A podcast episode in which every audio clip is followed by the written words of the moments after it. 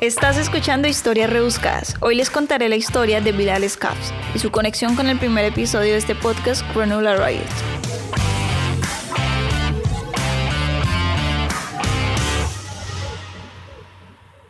Hola a todos y bienvenidos a este podcast. Hoy tenemos un episodio más y aunque para escucharlo no necesitas escuchar el primero, o sea, el de Chronola Riots, sí te recomiendo que lo hagas para que entiendas por qué hemos escogido este tema. Si deseas hacerlo, este es tu momento y deberías buscar ya mismo el capítulo número uno. Ahora sí, comencemos y vamos por el principio. Bueno, ¿quién es Bilal? Pues este sujeto fue un líder de una banda eh, pandilla libanesa australiana. Son australianos, nacidos en Australia, pero que tienen ascendencia libanesa, todos los de la banda. Y esta banda violó brutalmente mujeres jóvenes en Sydney. Esta es conocida como la peor banda y la peor serie de violaciones en manada en la historia de Australia. De ahí es que es tan fuerte todo el caso. Su familia, su padre Mustafa y Varia, su madre, llegaron a Australia en 1976 gracias a una ayuda humanitaria creada por Australia en respuesta a una guerra en el Líbano que había entre cristianos y musulmanes. Entonces, esta gente, esta familia llega en 1976 y Bilal nace en 1981, seguido por años más tarde Mohamed, su hermano, quien también hizo parte de esta banda de violadores. Desde el colegio, pues este man tuvo resto de problemas para seguir reglas y quienes analizaron como tal el caso llegaron a la conclusión que al ver pues que este man al venir de una familia con tradiciones machistas, un padre ausente por trabajar para poder mantenerlos, el siguiente en jerarquía como tal era él, el, el siguiente hombre, ¿cierto? En jerarquía, además por ser obviamente el hijo mayor, entonces como tal no tenía quien le pusiera límites.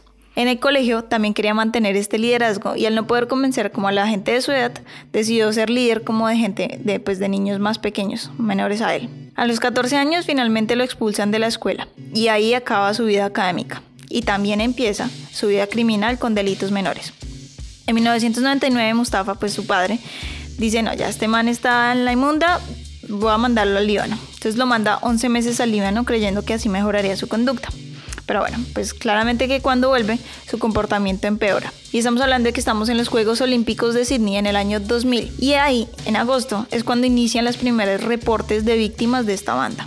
La policía nota que las denuncias cada vez son más y los hechos que reportan en ellas son mucho, mucho más violentos. Estamos hablando de una banda de alrededor de 14 manes que están violando a la misma chica por turnos, por lo que sea, los tienen amenazadas con cuchillos o con armas y estamos hablando de que tuvieron una tortura de 5 a 6 horas seguidas. A pesar de que una de las víctimas lo reconoció ante la policía, ya que había sido amiga del hermano menor, no fue sino hasta reconocerlos en cámaras de video de una estación de tren en Bankston, saliendo con otra de las víctimas. O sea, esta banda estaba sacando una de las víctimas y quedaron registrados en cámaras de video. Con estas pruebas empezaron a tomar ya un caso mucho más en forma y poder llevarlos a la corte. Sin embargo, no fue suficiente para que las víctimas que tuvieron que vivir todas estas horas horrorosas, sino que además tuvieron que pasar por tortuosos interrogatorios donde las trataban de mentirosas y trataban de justificar todas las historias y trataban de demostrar que ellas eran las culpables de todo lo que les ocurrió. No fue sino hasta el 2002, o sea, estamos hablando de que pasaron dos años cuando por fin los encontraron culpables y recibieron entre todos 204 años de cárcel. Bilal, que pues era el líder de la banda, inicialmente le dieron 55 años en prisión, la condena más larga hasta ese entonces para este tipo de cargos en la historia de Australia, pero luego se le redujo la condena a 31 años de cárcel. Ahorita, en este año que estamos prontos a la salida del hermano menor, ojalá que no pase, Mohamed aparece una víctima más. Esta hace el reporte como tal el año pasado, en el 2020. Y pues ella como tal se había anunciado en su momento a la policía cuando fue abusada sexualmente por la banda. Pero como tal no quiso llevar el caso a la corte porque pues tenía miedo de que pasara por un escarnio público y le hubiera tocado vivir básicamente lo que le tocó vivir a las otras víctimas en los interrogatorios. Pero bueno, lo bueno es que la policía han guardado además de los documentos de la denuncia de ese año, pruebas de la ropa que llevaba y datos de laboratorio.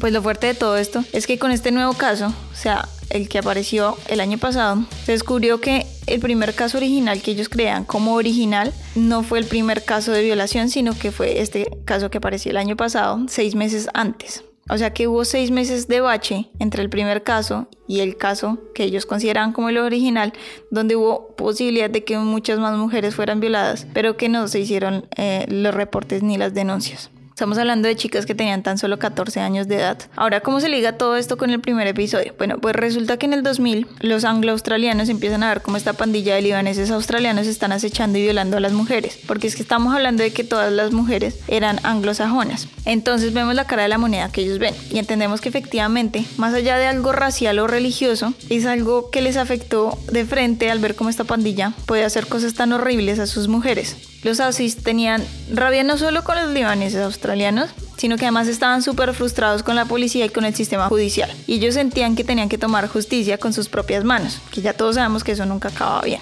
Bueno, pues todo eso hizo que existieran tremendas tensiones entre anglo-australianos y libaneses australianos. O sea, cualquier pequeña acción iba a detonar todo, como fue lo que pasó en la playa, en Cronulla Riots. Por acá termina nuestra historia de hoy. Les quería traer esta historia para que veamos desde distintos ángulos qué fue lo que pasó en, en, en Riots y de dónde vienen como todas estas tensiones. Eh, los espero en mi Instagram, historias rebuscadas. Allá me pueden dar comentarios, opiniones, sugerencias de nuevos temas. Y hablando de esto, se acerca una nueva temporada de nuestro podcast. Y les quería preguntar qué tema creen que tendremos en esta siguiente temporada. Les estaré dando un adelanto en estos días y nos vemos pronto. Bye.